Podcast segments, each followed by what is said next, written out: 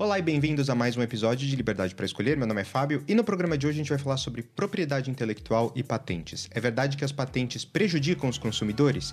E é verdade que a propriedade intelectual ela existe só para proteger os mais ricos e as megas corporações? Respondo a essas e outras perguntas hoje no programa.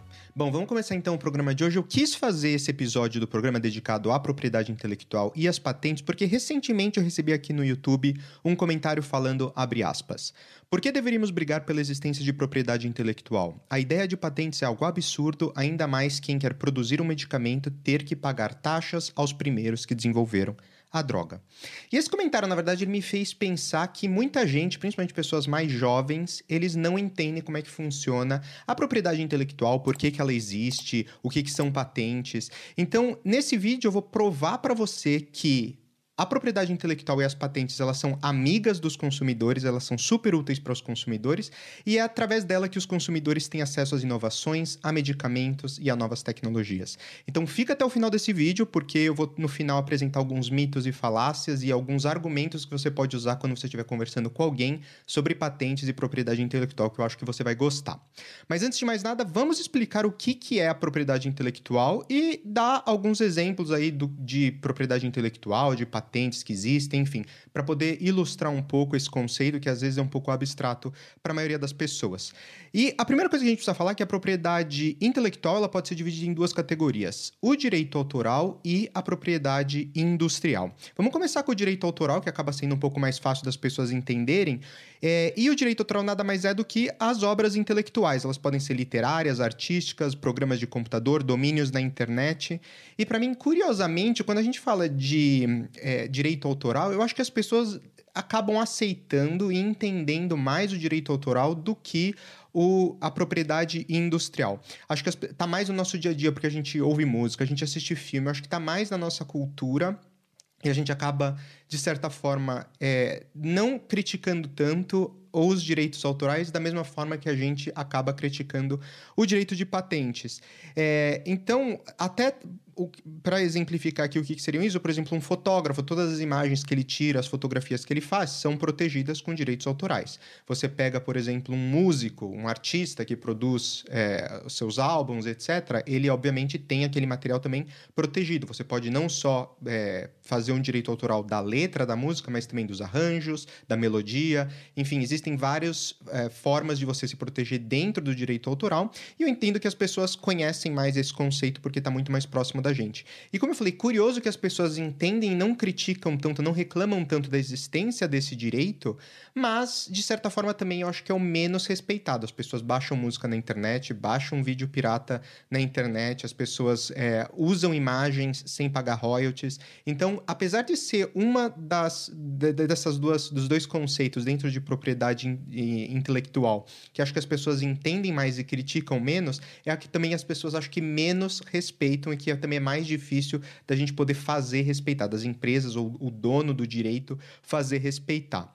O outro lado, como eu estava falando, é a propriedade industrial, que são as patentes, as marcas, o desenho industrial, indicações geográficas, proteção de cultivares, topografia de circuitos integrados e eu acho que esse sim, no mundo moderno, é o que as pessoas mais criticam, principalmente as pessoas de esquerda, vêm dizendo ou fazendo esse tipo de questionamento do tipo, por que, que as patentes existem? Não deveriam existir, é uma proteção desnecessária, elas criam mais desigualdade. Existem uma série de argumentos em cima, principalmente de patentes, só que no fim das contas, quando a gente fala de direito autoral ou de patente ou de qualquer outra propriedade industrial, na verdade a gente está falando em proteger a criação, fazer com que a pessoa que criou aquilo ela seja remunerada e que ela pode, possa, de certa forma, é, dar o direito para outras pessoas utilizarem aquilo, ganhando um percentual, um royalty, em cima do que a outra pessoa também está ganhando, produzindo uma coisa que foi ideia dela. Então, é, em, em, poucas palavras, é isso que a gente resumiria o que, que seria a patente dentro desse contexto. Então, você vê que, apesar do direito autoral ele ser menos, na, no meu ver, é, criticado pelas pessoas, o fim das duas coisas é mesmo, tanto na, na, no direito autoral quanto na propriedade industrial, é sempre proteger a criação e o criador e fazer com que ele seja remunerado pelo tempo, esforço, criatividade que ele investiu em fazer aquilo, em, em criar aquilo, fazer aquela inovação. Mas vamos entrar um pouco aqui no detalhe em cada um desses da propriedade industrial, porque eu sei que também causa muito, muita confusão a diferença entre um dos itens que compõem esse elemento propriedade industrial. Primeiro, nós temos as marcas. Então, o objetivo, e esse é muito importante para os consumidores, o objetivo de ter exclusividade sobre um sinal distintivo, né, um elemento gráfico distintivo que identifica um serviço e um produto, é extrem, extremamente importante, não só para as empresas, mas para os consumidores. Porque a gente utiliza esse registro, que a gente chama de registro de marca, justamente para a gente não ter outras empresas, outras marcas com, com as mesmas cores, o mesmo desenho, o mesmo layout, de forma que engane o consumidor e passe uma. uma crie uma confusão na hora que o, o consumidor está escolhendo entre um produto e um serviço. E eles são fundamentais em nossa sociedade porque, além de identificar a procedência de um produto, ele também atesta a sua qualidade. Então, quando você está comprando, por exemplo, é, uma Coca-Cola, e você vê a marca Coca-Cola, que é uma marca muito reconhecida, por isso que eu estou pegando o exemplo, você sabe o que, que você está esperando daquela marca, qual é o sabor, qual é a qualidade, é, qual talvez seja inclusive o preço que você pagaria por aquele produto. E quando você está consumindo um outro produto de uma outra marca, você também tem essas mesmas referências. Agora imagina que se não existisse o registro de marcas, você tivesse duas Coca-Colas com as mesmas marcas, só que uma é a receita original, uma é a criação original e a outra é uma cópia que tem uma outra receita, tem uma outra coisa coisa. O consumidor ele não estaria protegido quando ele está comprando aquele produto de saber se aquele que ele está comprando é o original, o verdadeiro que ele está esperando ou se seria algum outro. Então, quando a gente fala de registro de marca, a gente vê aí a importância de ter um registro de marca, diferenciar o seu produto, atestar a qualidade. Então, você sabe que aquele produto daquela marca tem aquele nível de qualidade e aquela, aquela oferta que você está tá comprando é exatamente o que você espera. Um outro item aqui é o desenho industrial. O registro de desenho industrial, que chama de DI, ele protege o design de um produto. Então, por exemplo, um novo formato de um relógio, um brinquedo, um veículo, um mobiliário e até mesmo uma estampa têxtil. É, o registro, ele, porém, não se aplica à função de um objeto nem à marca. Para isso, a gente tem outras formas de registros. Então, por exemplo, a marca, como a gente já falou, você pode fazer um registro de marca, mas no caso do desenho industrial, você está tentando é, proteger ali a criação do design em si. Então, se você cria um novo relógio, uma nova estampa de papel de parede, ou de roupa, ou de tecido. Você pode sempre proteger aquilo para que as pessoas não copiem. Então, imagina, por exemplo, a Louis Vuitton. Obviamente, a gente tem a marca, mas eles também têm o LV na estampa do couro, do couro deles, que é protegido como marca. Imagina se você tivesse um monte de empresas fazendo o mesmo design para copiar a Louis Vuitton, mas na verdade não é a Louis Vuitton. Então você não tem a mesma qualidade, você não tem a, a mesma relação com aquela marca, com aquele produto, do que você teria se, se ela fosse protegida.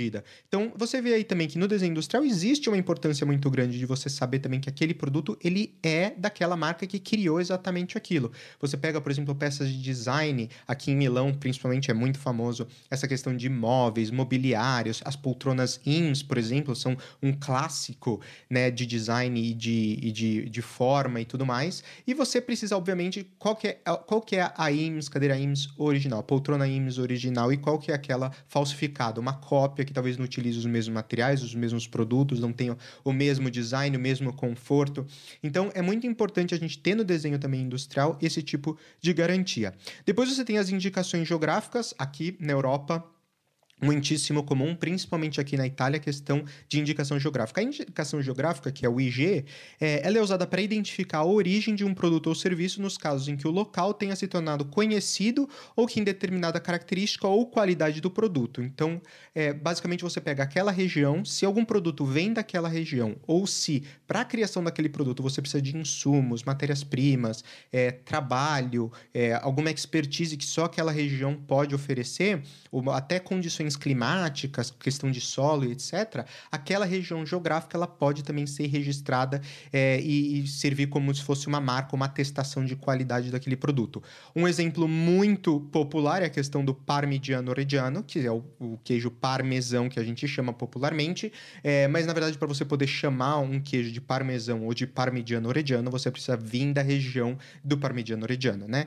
É, ou você tem, por exemplo, a questão do champanhe, para você poder chamar uma garrafa de champanhe, ela tem que que vir da região de Champagne, na França, porque é ali que se produz o champanhe, o verdadeiro champanhe, porque tem um solo é, com uma qualidade e uma característica muito específica, você tem um clima muito específico que produz aquele tipo de vinho é, espumante que tem uma, uma qualidade que só se encontra naquela região.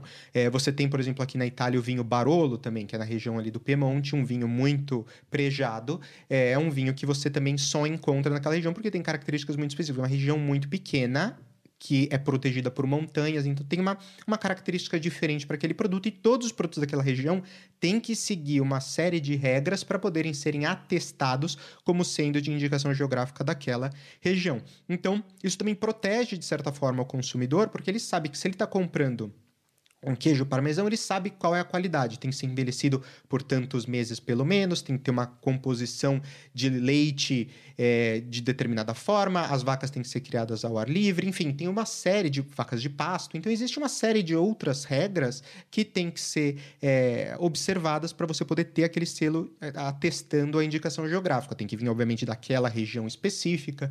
Então, tudo isso atesta para a qualidade e garante segurança para o consumidor quando ele vai comprar aquele produto. No mundo tecnológico, principalmente no mundo tecnológico que a gente vive hoje, surgiram também outras formas de proteção. Por exemplo, para programas de computador. Você pega o Windows, você pega a Apple, toda vez que eles lançam novas versões de software, eles podem também registrar aquilo é, e como uma propriedade intelectual da empresa. Ela está pagando as pessoas para desenvolverem aquele software, criar um software que seja mais rápido, mais eficaz, que gaste menos energia, que faça tarefas específicas melhor do que os seus competidores. Nada mais justo do que eles também tenham o direito de poder registrar aquilo. E aí, com uma combinação de registrar o software, com um registro de marca, por exemplo, Microsoft, registro Windows, você começa a criar uma composição em que fica muito claro para o consumidor qual é o tipo de produto que ele está comprando. É extremamente importante. E a gente já falou também muito aqui no programa a questão de microchips, principalmente agora no mundo atual, com a crise que está acontecendo em Taiwan, com a guerra que está acontecendo na Ucrânia. A gente falou como está também a, a, questão do Covid, que desestabilizou todo o, o trade internacional e criou aí um, uma disrupção nas cadeias produtivas. Isso acabou interferindo, obviamente, muito na questão de chips. A falta de chips, a, a, o fato de que o chip, a produção de chip hoje estava concentrada em poucos países, então está tendo um investimento muito grande dos Estados Unidos em abrir novas possibilidades, criar novas fábricas de chips. Na Europa está acontecendo muito isso também, para poder eh, tirar essa dependência que a gente tem, por exemplo, de Taiwan, o mundo inteiro, na produção de chips, porque existe essa ameaça da China de invadir ou, ou dominar Taiwan, eventualmente, o que seria muito ruim. E eu estou falando disso porque existe um tipo de registro que são de topografias e circuitos integrados, que nada mais é do que o desenho de um chip. Então, quando você faz um chip, o desenho de um chip, da placa de um chip, é, você também pode fazer o registro disso. Isso é uma categoria extremamente importante no mundo de hoje, porque porque a performance dos microchips, dos microprocessadores, ele puxa toda uma revolução que a pessoa que detém, que criou aquela, aquela nova, aquele novo chip, aquele novo desenho, aquele, aquela coisa mais eficaz, mais eficiente, ela tem, de certa forma, que ser remunerada por, por aquela criação que ele está fazendo. E os consumidores se beneficiam disso. Novos produtos sendo criados, que as pessoas se investem tempo e dinheiro em criar novas soluções, pra, obviamente para atender os consumidores, darem mais opções no mercado, obviamente é, é, justo que eles sejam remunerados por todo o tempo e dinheiro que eles investiram na pesquisa e no desenvolvimento daquele produto. E por último, as infames patentes, onde basicamente é qualquer outra invenção ou tecnologia, seja um produto ou um processo, até inclusive melhorias de processos, elas podem é, ter uma patente única, é, e elas são normalmente acompanhadas de um registro de patentes. É a ferramenta mais importante utilizada para proteger invenções, garantir o desenvolvimento tecnológico e assegurar que empresas, a sociedade e o país como um todo prosperem. Mas ainda existe a dúvida aí de muitas pessoas de como é que funcionam as patentes e como é que elas são regulamentadas. Então, internacionalmente, nós temos o WIPO, que é o World Intellectual Property Organization, que é a Organização Mundial de Propriedade Intelectual. Essa organização, que é como se fosse uma OMC, uma Organização Mundial do Comércio, ela administra os tratados internacionais sobre patentes com os órgãos reguladores nacionais ou regionais.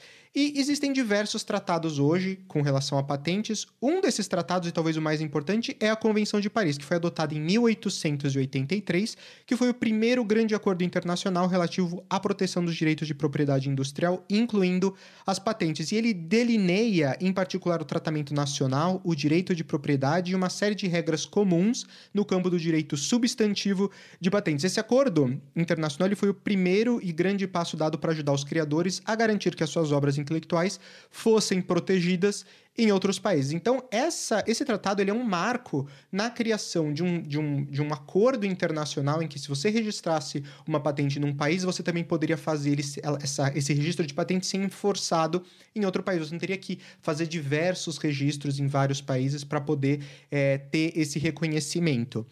Inclusive, isso linka com outro tratado muito importante, que é o Tratado de Cooperação em Matéria de Patentes, é, que tornou possível a busca e a proteção de patentes é, para invenções simultaneamente em cada um dos países signatários. Então, você simplesmente fazia um depósito, você ia no seu ente nacional, seu órgão regulador nacional, fazia o pedido de registro de patente. Esse registro, pelo órgão nacional, ele era submetido para o é, órgão internacional regulador, e esse órgão internacional regulador fazia o registro de patentes que valia para todos os países que fossem membros signatários desse acordo. Grande parte dos países do mundo, a maioria dos países hoje no mundo, eles são signatários desse acordo. Então, facilitou ainda mais. Você podia fazer o registro diretamente no seu ente nacional. Então, se eu estou no Brasil, eu vou no meu ente nacional no Brasil e faço o registro, mas também existia a possibilidade de você ir diretamente diretamente em Genebra, fazer lá na Suíça, o pedido, o registro de patente com órgão internacional também valia para todos os países que são membros e signatários, o que melhorou e facilitou ainda mais o registro de patentes e a inovação no mundo inteiro. É, Pegando aqui um acordo que talvez seja mais recente para mostrar como é, o mundo de patentes e registros de propriedade intelectual ele vem evoluindo ano a ano. E esse é o Tratado de Budapeste, que ele foi adotado em 1977 e ele diz respeito a um tópico específico no processo de patentes internacionais, que são os micro-organismos. Na prática, esse tratado ele acabou com a exigência de submeter micro-organismos em todas e qualquer autoridades nacionais na qual a proteção de patentes era solicitada. E esse passo ele é importantíssimo, principalmente para medicamentos, e uma conversa que a gente teve muito nos últimos anos, que é a questão das vacinas. Quando a gente está fazendo um registro de patente com micro-organismos, você precisava fazer o depósito aí da amostra com os micro-organismos em todos os países em que você estava solicitando aquilo. Hoje você não precisa mais, você faz só no seu país ente é, que, que, que onde você está solicitando, você pode também entregar, como eu falei, no, no escritório de Genebra, que é o escritório internacional, e fazer o registro por lá. Esse, esse foi um tratado de 1977. Ele trouxe e agilizou muito a questão de fabricação de medicamentos, fabricação de é, qualquer coisa que era associado com micro-organismos. Poderia ser, inclusive, materiais agrícolas, né, como pesticidas, enfim, qualquer outro tipo de material que inclui micro-organismos. É, e por último, a gente também tem que falar, obviamente, do acordo sobre aspectos dos direitos de propriedade intelectual re relacionadas ao comércio, que é popularmente conhecido como Acordo TRIPS. Esse acordo TRIPS ele foi não assinado no WIPO, né, nessa organização internacional de propriedade intelectual que a gente estava falando, mas na OMC, que é a Organização Mundial do Comércio. Ela, esse novo passo ele foi é, negociado durante a rodada do, de Uruguai, que foi entre 1986 e 1994, e ele introduziu pela primeira vez as regras de propriedade intelectual no sistema de comércio multilateral. Então, o acordo TRIPS, na verdade, ele vem para fortificar ainda mais as relações no comércio internacional e facilitar a troca e a homologação de patentes e garantir que os países que são membros signatários da OMC, que também é, são praticamente todos os países do mundo hoje são membros signatários da OMC, que eles iriam também enforçar as leis e regulamentações de é, propriedade intelectual. Então, o Acordo TRIPS ele desempenha um papel fundamental na facilitação do comércio de conhecimento e criatividade, na resolução de disputas comerciais sobre propriedade intelectual e na garantia dos membros da OMC da latitude para atingir seus objetivos domésticos. O acordo é reconhecido legal do significado dos vínculos entre propriedade intelectual e comércio, do qual o Brasil é signatário, obviamente. O Brasil é signatário de todos esses acordos, da rodada do Uruguai, do Acordo de Paris, é, do Acordo TRIPS, o Brasil faz parte desse sistema que é muito antigo, se você olhar, começou no final do século XIX, em 1886, e existe até hoje. É, então você vê que existe uma série de acordos internacionais que regulam e facilitam, de certa forma, esses processos de patentes. E o principal objetivo desses acordos é de promover e fazer respeitar o direito do uso da propriedade intelectual. Isso nos leva a discutir, e no Brasil, como é que funciona, né? Qual é o ente responsável? Então, o responsável por propriedade industrial hoje no Brasil e também por patentes é o INPE, que é o Instituto Nacional de Propriedade Industrial. E uma coisa que poucas pessoas sabem é que o Brasil, na verdade, ele tem uma longa história de promover a propriedade intelectual, de ser um, um, pioneiro, na verdade, na definição e na defesa da propriedade intelectual. Então, você sabia que a primeira Constituição brasileira, que é a Constituição de 1824, ela tinha um artigo, que era o artigo 179, e nesse artigo ele já garantia aos inventores o direito de propriedade sobre as suas invenções. Além disso, em 28 de abril de 1809 foi decretada com o alvará de Dom João VI uma lei de patentes. Por causa dessa lei, o Brasil está entre os quatro primeiros países no mundo a possuir uma legislação referente a patentes. O Brasil, no final do século XIX, com isso, ele já tinha novas tecnologias e as tecnologias mais avançadas da época. Ele já tinha o telefone, já tinha os mais modernos trens a vapor, já tinha fábricas com maquinário sofisticado e por aí vai. Então, o Brasil, historicamente, ele sempre foi a favor de promover a propriedade intelectual, foi o quarto país no mundo a ter uma lei específica sobre patentes. Desde o início do século XIX, o Brasil vem promovendo a propriedade intelectual, a propriedade industrial, ou seja, proteger as criações e os criadores para que estimulasse eles criassem cada vez mais. Então, quando a gente discute, eu vejo, principalmente nas sessões plenárias no Brasil, as pessoas discutindo a questão de patentes e propriedade intelectual, eu acho que poucos deputados hoje, senadores, eles sabem dessa história do Brasil de promoção, de realmente valorização de inovação e de criação que vem atrelado com essa proteção das patentes que a gente está falando falando. Mas vamos olhar na prática como é que funciona a lei de patentes. Então, ela funciona da seguinte maneira: você entra com um pedido de registro no seu órgão regulador nacional, que, como a gente falou no caso do Brasil, é o INPE. É, esse esse processo ele envolve, obviamente, um monte de formulário, um monte de coisa que você tem que preencher, é, um monte de descrição que você tem que colocar, às vezes até desenhos gráficos, né, que a gente chama de blueprints, onde você faz o desenho de como é que aquele é, produto, aquele desenho industrial que você está querendo é, patentear, como é que ele, como é que seria a, visualmente aquilo, né? É, e Atualmente, em grande parte dos países, esse pedido é feito de forma online, o que facilita muito o processo de submissão. Você não precisa mandar os documentos físicos, você não precisa ir no instituto fazer a, de, colocar aquele, aquele pedido, você pode fazer tudo de forma online, o que é muito fácil. Então, os órgãos depois eles pegam, eles analisam esse pedido, eles verificam se já existem ou não outras patentes é, ou outros registros que sejam semelhantes com aquele que você está pedindo, eles verificam se a descrição do, daquilo que você está querendo pedir está completa, se tem todos os materiais, todas as fichas foram preenchidas. Então, eles fazem todo um processo burocrático para garantir que, um, a parte de pesquisa, que é aquele é realmente único e você não está tentando registrar uma coisa que já existia de outra pessoa, e também garante que você preencheu todos os requisitos, que você tem as descrições mais completas que ajudem a novos inventores que estiverem ali tentando fazer uma nova criação, busquem antes para ver se aquilo já existe ou não antes de tentarem fazer um pedido de registro de patente. É, por causa de todos esses acordos que a gente falou, no mundo inteiro, o direito de patentes, depois que ele é concedido, é, ele tem duração de 20 anos. Só que a, a, a, duração dele é a partir da data de depósito e não da parte de, da data de concessão. Então, eu estou fazendo esse parênteses muito importante, porque é, existe um problema no Brasil que a gente vai entrar no detalhe em alguns momentos, mas a lei internacional ela diz que o pedido de patente a duração de 20 anos ela está atrelada ao momento em que você faz o pedido de registro de patente e não ao, ao à data em que aquele pedido de patente ele foi aprovado.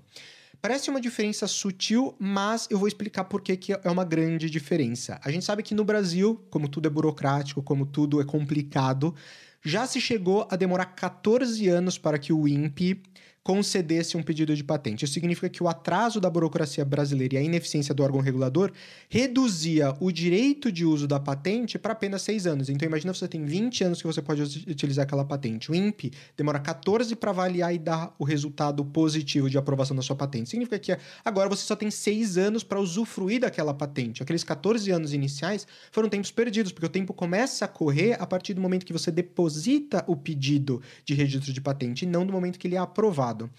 É, por isso, no Brasil, no começo dos anos 90, ali no meio dos anos 90, foi criada uma exceção na lei para garantir a extensão desse prazo. Então, no Brasil foi aprovado o parágrafo único do artigo 40 da Lei dos Direitos de Propriedade Intelectual, que é a lei número 9279 de 1996, onde diz que a patente após concedida tinha que ter no mínimo 10 anos de existência. Isso significa que se o INPE atrasasse o processo de aprovação, seja por burocracia ou seja pelo grande volume de pedidos que eles têm, o requerente da patente ele teria no mínimo 10 anos para explorar sua, ino sua inovação. E isso foi ótimo no Brasil até poucos anos atrás, porque realmente estimulava as pessoas, mesmo com o atraso que acontecia no INPE, a registrar as patentes no Brasil. Porque significava que mesmo que o INPE demorasse 14 anos para aprovar, você tinha garantido por lei pelo menos 10 anos de uso daquela sua invenção, do direito de usufruir da, da, dos, dos royalties que você receberia por causa daquela sua invenção. Ela fica protegida por você com no mínimo 10 anos. Para você ter uma ideia, esse parágrafo ele chegou a ser usado em 100% dos pedidos do INPE, tal o acúmulo que tinha no estoque de, do chamado backlog, né, de pedidos de patentes. É, e hoje, ele, em dia, ele é apenas utilizado, né, ele era utilizado em 30% dos pedidos de registro de patente. Significa que ainda um terço dos pedidos de patente no Brasil demora mais de 10 anos para ser examinado pelo INPE, o que é muita coisa. É, porém, em 2021, durante toda a questão da pandemia, a, se levantou muito dúvidas com relação a, a patentes para vacina de Covid. É, te, teve muita discussão, não só na parte de saúde, mas também na parte de direito, e principalmente na parte de direito de propriedade intelectual, a questão de, de patentes e a questão de proteção de vacinas e, e tudo que envolvia isso, porque as pessoas, obviamente, queriam colocar as vacinas disponíveis para o público o mais rápido possível. Só que tem alguns empecilhos de lei que significava que tinha que ter uma transferência né, de tecnologia e toda uma proteção para que as pessoas pagassem royalties para quem descobriu a cura, né, ou a, a vacina, que no, nesse caso nos anos anteriores, foi no, nos anos passados, foi a do Covid. É, e no meio de toda essa história, em 2021, o ministro Dias Toffoli, do Supremo Tribunal Federal, ele julgou que o artigo 40 da Lei de Direitos de Propriedade Intelectual era inconstitucional. Então, ele derrubou a proteção que existia e, no meu parecer, coloca, de certa forma, em risco o futuro da inovação no Brasil. E eu vou chegar no detalhe do porquê que eu acho isso. É, só para também esclarecer, hoje o prazo para análise de um novo pedido de patentes pelo INPE está na média de 7,9 anos. Ou seja, quase oito anos está demorando um novo pedido é, de patente hoje no, no INPE. O que significa que se você for aí na média, você ainda poderia aproveitar a sua patente por um período de 12 anos, dos 20 que na verdade você teria por lei originalmente. É, vamos falar então por que, que é importante a gente proteger a propriedade intelectual e as patentes no mundo de hoje e por que, que sempre foi importante é, cada vez a gente sempre proteger isso, né? É, se eu tivesse que resumir o motivo e a importância em apenas uma frase, eu diria que é porque ela garante um ambiente de inovação onde os criadores eles são recompensados pelas suas descobertas, onde os consumidores têm acesso às mais novas tecnologias e medicamentos e onde a sociedade como um todo prospera cada vez mais. Se você não acredita, eu vou te dar alguns exemplos aqui de como é que a sociedade como um todo se beneficia desse, desse ambiente que a gente criou de proteção de direito autoral, de proteção de patentes, de proteção de propriedade intelectual em geral. Então, eu tenho esse livro, na verdade, que eu gosto muito, chama Quatro Ismos, que é um livro que eu comprei por acaso em Lisboa. Esse livro, na verdade, ele é de. num sebo eu comprei, ele é de 1977, é, mas ele compara os diversos modelos e diversos. É, é diversos modelos ideológicos é, socioeconômicos. Então ele compara o modelo capitalista, o modelo comunista, o modelo fascista, o modelo socialista. Então ele vai comparando esses modelos dizendo o que, que tem de positivo e de negativo em cada um desses modelos. Mas na parte que tange inovação e propriedade intelectual, ele tem uma, uma parte que é muito interessante na minha opinião. E abre aspas porque eu, eu vou citar aqui os exemplos que estão dentro desse livro. Em medicina, por exemplo, não saiu da Rússia nenhuma descoberta de grande importância, nem medicamento revolucionário, desde 1917. Então significa que esse livro foi escrito 60 anos depois do início do comunismo, né, do, do início da União Soviética. Ele está falando que durante todo esse período não saiu da Rússia nenhuma descoberta de grande importância, nem de medicamento revolucionário. Ele fala também que antes de 1917 foi dado um prêmio Nobel a um cientista russo, que é o Pavlov, que foi em 1904. Depois de 1917, a União Soviética recebeu apenas um prêmio Nobel em medicina, enquanto os Estados Unidos receberam 93 prêmios em medicina. No número total de prêmio Nobel, a Rússia barra União Soviética ganhou 31 prêmios, enquanto os Estados Unidos ganhou 383 durante o mesmo período, desde que existe o prêmio Nobel. Então, grande parte desse tempo, a Rússia era, na verdade, a União Soviética, eles estavam dentro do modelo de comunismo. É, e você pode estar se questionando, ah, mas é, isso talvez seja falta de incentivo à educação, ou talvez seja falta de mão de obra especializada, ou falta de cientistas. Não é verdade. Não foi falta de incentivo à educação, porque um professor na União Soviética ele ganhava oito vezes mais do que um operário, enquanto nos Estados Unidos um, um, um, professor ele ganhava um salário que era apenas uma vez e meia maior do que o salário de um é, operário. Uh, a União Soviética, durante esse período, né, até o final do, dos anos 60, na verdade, ele formou 10 vezes mais engenheiros que os Estados Unidos, 5 vezes mais professores e 4 vezes mais médicos, mesmo tendo uma população que é 15% menor do que a população dos Estados Unidos. É, então, o nível de instrução mais avançada você vê dentro da União Soviética e o treinamento profissional, ele não foi acompanhado por uma maior qualidade dos resultados. Então, significa que apesar deles terem mais médicos, mais cientistas, mais professores, mais engenheiros, eles não conseguiram chegar nem perto do número de inovações e de prêmios que os Estados Unidos ganhou dentro do mesmo período. Então, isso nos leva à conclusão de que, mais do que o nível de instrução, o modelo socioeconômico foi um fator determinante para a gente ver um resultado, por exemplo, 10 vezes superior dos Estados Unidos, no modelo dele capitalista, versus o comunismo da União Soviética. Você vê que talvez o nível de instrução e educação e investir no modelo social comunista não é o modelo ideal se você quer gerar mais inovação e mais criatividade. Não é a educação que gera criatividade e inovação, e sim um modelo baseado em remuneração pelo trabalho e pela criação que você faz, que é o modelo capitalista. Mas não é só isso. Obviamente, esse livro é de 1977, então eu busquei também outros dados mais modernos, mais atuais, para você também ilustrar essa diferença. Então, é, existem estudos e pesquisas mais atuais que mostram que o PIB per capita médio de países com forte regras de direito de propriedade é até 16 vezes maior do que aqueles que não protegem a propriedade intelectual. Também nos países onde os direitos de propriedade são fracos, a corrupção prospera de forma praticamente unânime. É, direitos de propriedade também são cruciais para desenvolver a nova e próxima geração de inovação, desde medicamentos à tecnologia. E Obviamente, os empreendedores eles precisam do direito de propriedade claros e aplicáveis para que eles possam prosperar. Se existe uma instabilidade ou se a qualquer momento o governo pode tomar posse daquilo, como acontece na China, por exemplo, até hoje, que é um modelo comunista, a gente vê que a China hoje é o maior copiador de criações, é um grande problema, inclusive na OMS, inclusive na, na OMC, enfim, em várias organizações internacionais, é um grande problema hoje a China que copia sem de forma descarada e não tem quase nenhum respeito per propriedade intelectual. Isso vem mudando um pouco nos últimos 10 anos, porque a China copiou tanto e se desenvolveu tecnologicamente tanto que agora eles estão criando coisas novas. Agora, para eles é importante ter o direito de propriedade intelectual e proteger. Antes, quando eles eram um país mais subdesenvolvido ou um país em desenvolvimento, que eles não tinham nenhuma criação única, né, e nenhuma tecnologia desenvolvida internamente, eles copiavam de forma descarada e não tinham respeito nenhum por propriedade intelectual. É, é, tem também vários outros autores que associam o direito à propriedade em geral como uma condição para o exercício de outros direitos e liberdades individuais. Então, existe uma conexão em, muito forte entre o direito de propriedade e outros direitos, incluindo a liberdade individual. É, eles são um contrapeso natural ao exercício do poder, pois limitam o poder do Estado e são fundamentais para a transformação produtiva na sociedade do conhecimento.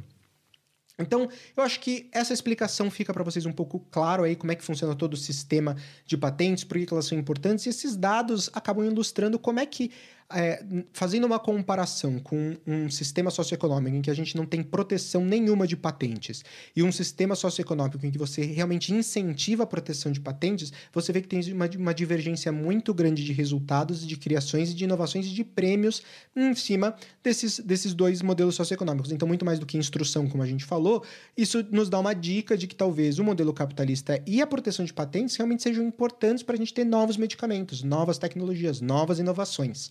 É, vamos então, então entrar agora no detalhe de alguns mitos, perguntas frequentes, etc., sobre patentes em específico eu quero responder. Mas antes da gente mudar para esse item, eu queria pedir para você, se você estiver gostando desse vídeo, como sempre, curte o vídeo, se inscreve no canal e clica no sininho para ser notificado quando novos vídeos são postados aqui no canal. E se você não conhece a versão áudio desse vídeo, se você por acaso tá aí no seu carro, é, ou tá viajando, ou não quer assistir a versão vídeo desse programa, você pode também acessar o, é, o Spotify, o Apple Podcasts, enfim, qualquer plataforma onde você escuta os seus podcasts, você encontra a gente lá também como Liberdade para Escolher. Vamos então entrar agora em alguns mitos e algumas perguntas que eu vejo que são frequentes, principalmente com relação a patentes. E a primeira dela é que as patentes são ruins para pacientes porque tornam os remédios para câncer, HIV e outros medicamentos muito caros. Além disso, a maior parte desses medicamentos protegidos por patentes é adquirida pelo Sistema Único de Saúde e eles estimam que a economia do governo podia chegar a 55% com o fim das patentes. O que se a gente usa esse argumento, eu vejo muito ele ser utilizado, né? Ah, se a gente não pagasse direito autoral, se a gente não pagasse direito de patentes, se a gente não tivesse propriedade intelectual para medicamentos, o Sistema Único de Saúde ia reduzir em 50% o seu orçamento, ia economizar em 50%, isso deixaria muito mais acessível os medicamentos no Brasil.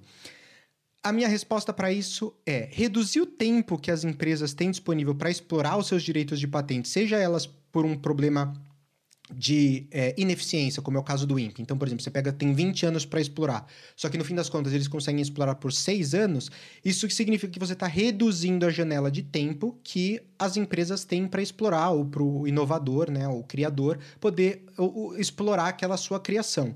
Isso faz com que, para eles pagar todo o investimento que ele teve de tempo e dinheiro, ele vai ter que comprimir o valor que ele precisa ganhar para ser remunerado pelaquela criação num tempo muito menor. Então significa, digamos que, se um criador investiu 100 mil dólares para poder criar uma nova patente, por exemplo. Então ele espera ganhar pelo menos, sei lá, os seus 100 mil dólares de volta. Isso significa que para ele ganhar os 100 mil dólares, obviamente ele, ele vai querer ganhar mais, porque ele precisa também ser remunerado pelo que fez, ele precisa só pagar o custo. Mas digamos que ele quer pagar só o custo, só o investimento inicial. Significa que se ele pegasse aqueles 100 mil dólares e colocasse em 20 anos, o valor que ele receberia de royalty por aquilo ano a ano em cima daquela patente que ele tem, seria muito menor, estaria diluído em 20 anos. Agora imagina que você está comprimindo aqueles 20 anos em apenas 6. Ou pior ainda, você está comprimindo aquilo em zero anos. Significa que no período de 6 anos que você teria aquele período comprimido, os 100 mil que eu preciso receber de volta ainda são os 100 mil que eu preciso receber de volta. Então significa que o valor do royalty que eu estou cobrando para as pessoas poderem ter direito e acesso àquele, àquele, àquela nova patente é muito mais alto num período de 6 anos do que seria num, num período de 20 anos, porque a gente não consegue consegue diluir ele no tempo. Então, para os consumidores, um período de patentes us, us, que se, se, pode usar, né, que seja longo, é melhor porque você está remunerando o criador e você está fazendo com que o royalty em cima daquilo seja cada vez menor. É, outro ponto muito importante para a gente falar, que a gente, é, porque normalmente se cita muito nesse caso, a questão do câncer, a questão do HIV, dessas doenças que são é, difíceis de serem curadas e que a gente tem medicamentos que são muito caros, é, os medicamentos, por exemplo, de HIV, eles são e de câncer, eles existem hoje por causa da proteção industrial, por causa da propriedade intelectual. Se não existisse isso, nenhum inventor, nenhum criador perderia tempo, investiria dinheiro em criar soluções e curas para medicamentos que são assim difíceis e complexos de se achar uma solução.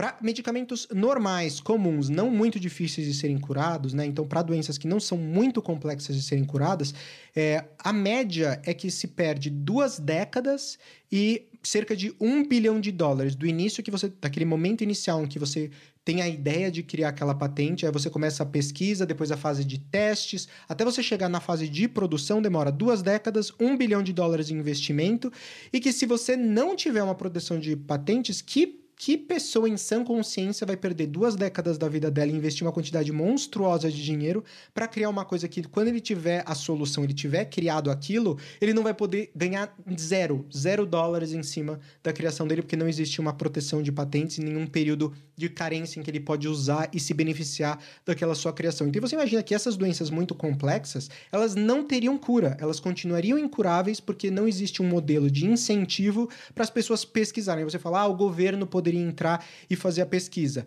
E eu volto no modelo comunista. A gente vê que, mesmo com o controle do governo 100% em todas as fases produtivas, mesmo com uma criação enorme de pessoas dedicadas em profissionais da ciência, em professores, em médicos, não se teve o mesmo nível de criação, o mesmo nível de inovação que se teve no modelo capitalista, onde as pessoas são incentivadas a fazerem essas suas criações, em investirem tempo e dinheiro, porque elas vão ser remuneradas em dinheiro por aquilo que elas estão investindo. Então, já o primeiro mito a gente já vê que caiu por terra.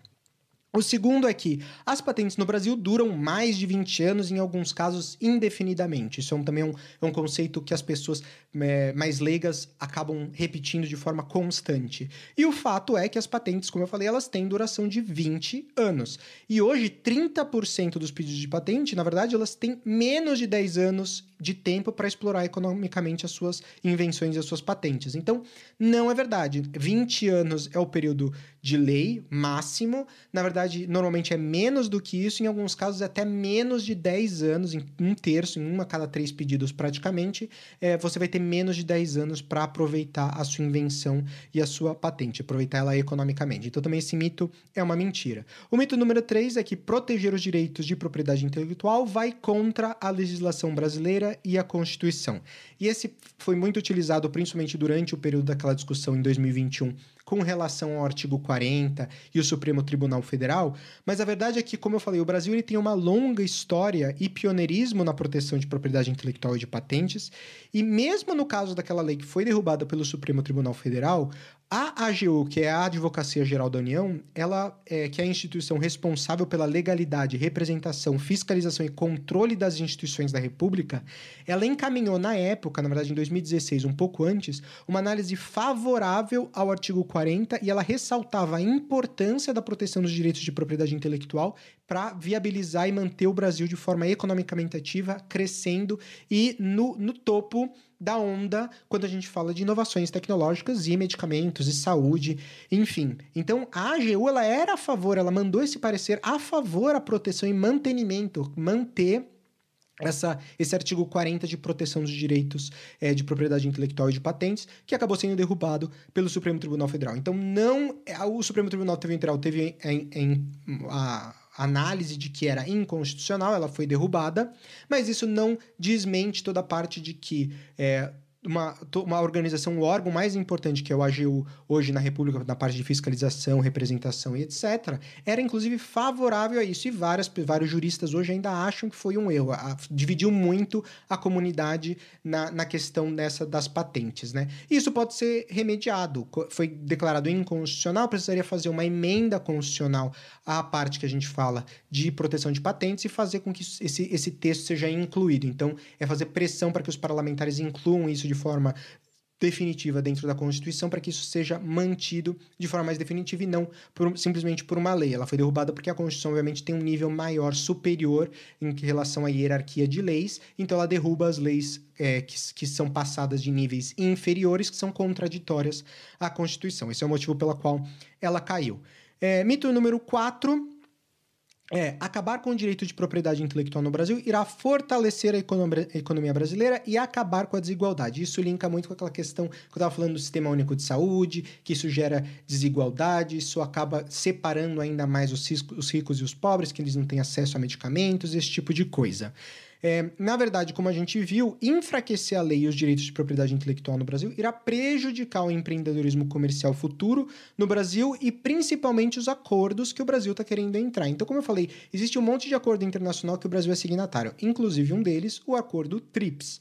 O Brasil está querendo fazer um acordo comercial do Mercosul, ele está empurrando isso há mais de uma década, fazer um acordo de trade, né, de comércio internacional entre o Mercosul e a União Europeia. Isso faria com que os dois países eles poderiam fazer trade, comércio internacional, venda de mercadorias e serviços entre os dois países de uma forma muito mais fácil, com, uma, com taxas muito mais baratas, impostos muito mais baratos, seria, benefício, seria um benefício muito grande para o Brasil e para a União Europeia. Só que até hoje esse acordo não foi aprovado.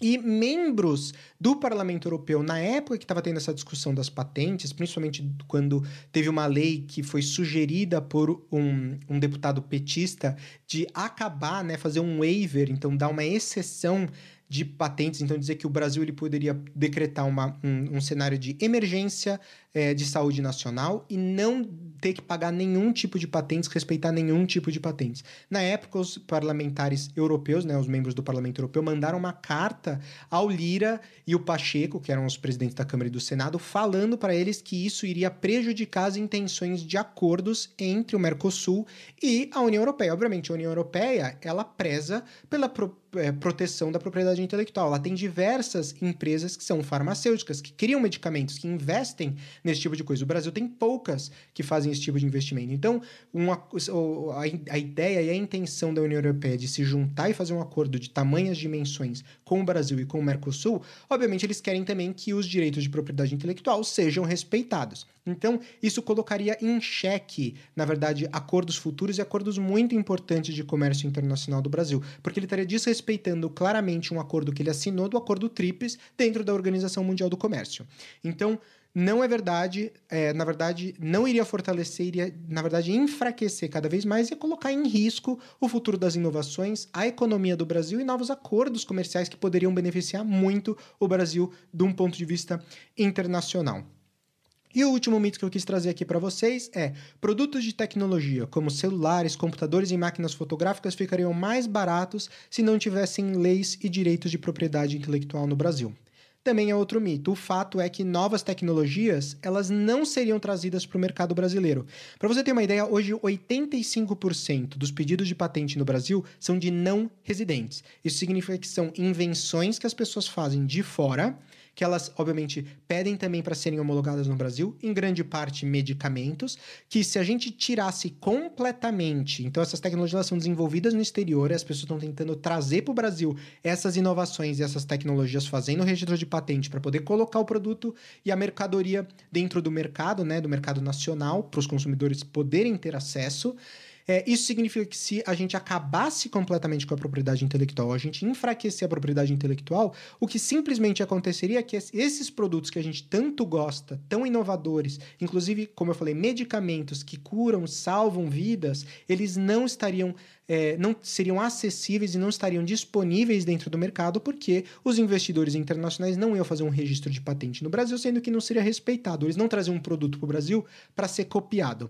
Essa é mais ou menos a ideia. Você teria cópias baratas que não têm a mesma qualidade, ou talvez um mercado negro. Enfim, você não teria o produto original que foi criado, que tem qualidade, que tem tudo em cima e toda a tecnologia em cima. Algumas coisas, por exemplo, não estariam realmente acessíveis. Por exemplo, as vacinas, toda aquela tecnologia que você precisa de uma amostra, um microorganismo, por exemplo, para você poder fazer o registro, toda a transferência de know-how de como produzir aquilo. Se não tem essa transferência, o produto não é produzido. Então, no caso de vacinas, a gente, por exemplo, não teria a vacina do Covid disponível no Brasil por uma insegurança jurídica. Então, achar que acabar com a propriedade intelectual e com as patentes incentivaria o Brasil, deixaria as coisas mais baratas no Brasil, é uma coisa completamente sem sentdo de pessoas que não entendem como funciona o modelo econômico do capitalismo e o modelo econômico que a gente tem hoje, que é, como eu falei, o melhor modelo que a gente desenvolveu até agora.